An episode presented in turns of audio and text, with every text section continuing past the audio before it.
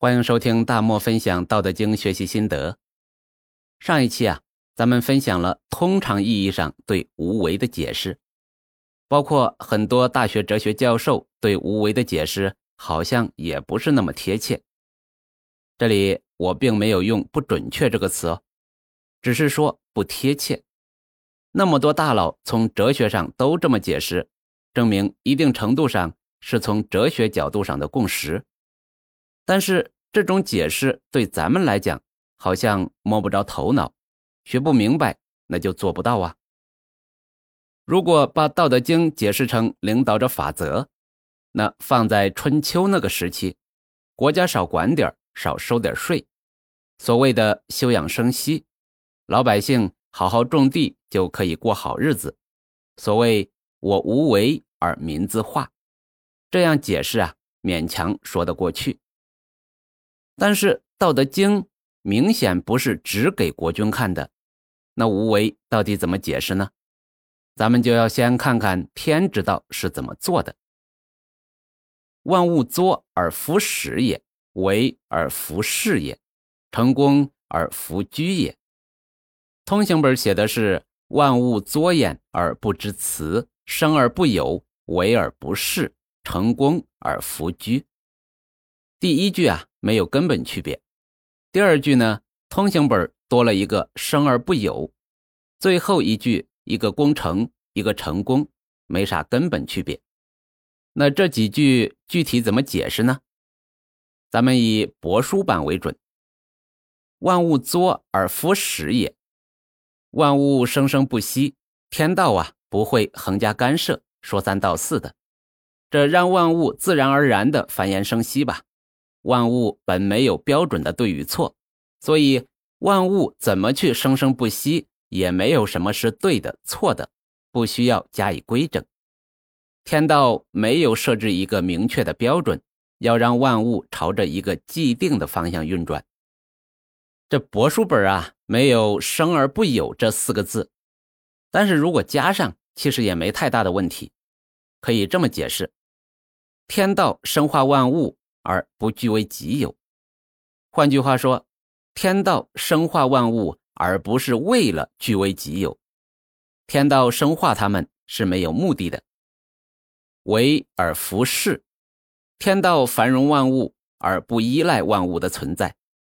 换句话说，就是天道不依赖、不指望万物反过来反哺天道，天道繁荣万物是没有目的的。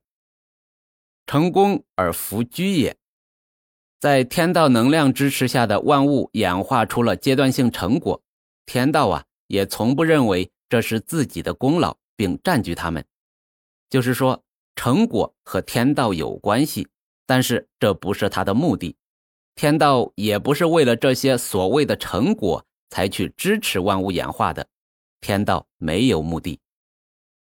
往下看，夫为佛居，是以福去，就是因为天道生养万物，让万物繁荣生生不息。但是天道从来没有想过要把这万物变成自己的私有财产，把结果说成是自己的功劳。从最开始。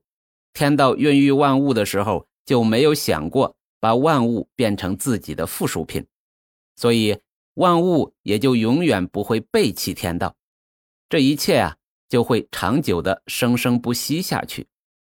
其实，连这个长久的生生不息也不是天道的目的，而是万物就这样在运行了，天道没有任何目的，这就是天之道。所谓学道。就是效仿天之道来行人之道。那咱们再拐回头来看无为，无为的为在这里有两层意思。第一层意思是指目的，咱们平时说为什么？你为了啥？说这话呢？干这事儿是为了什么？有啥目的？这个什么就是目的。第二层意思是指为了谁的目的？比如。学生好好读书是为了考好大学，男孩追求女生是为了自己能够抱得美人归，努力工作是为了能够更早升职加薪，这就是为了谁的目的？那无为，重点是第二层意思，就是没有为了谁的目的。像前边说的，为而服事，天道孕育万物，不是为了让万物反哺自己，万物演化出来的成果，天道也不说是自己的功劳。这就是我理解的无为。如果再把范围稍微缩小一点的话，就是不是为了自己的某种目的，不是为了自己的利益。这就是我对《道德经》理解的根基之一。后边呢，好多处提到“无为”这个词，到时候咱们再做补充说明。后边要分享“上善若水”章节的时候啊，会讲到“无我利他”。如果再结合无为，那就是无我无为。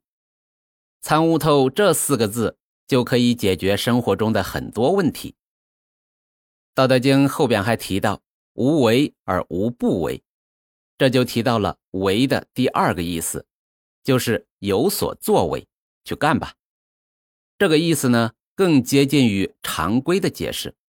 “无为而无不为”，意思是。只要不是仅仅为了自己的私利，万事皆可为，就是无不为。后面讲到的时候啊，咱们再详细的分享。这一期呢，咱们就分享到这里。下一期咱们继续分享第二章的总结之语，是以圣人居无为之事，行不言之教。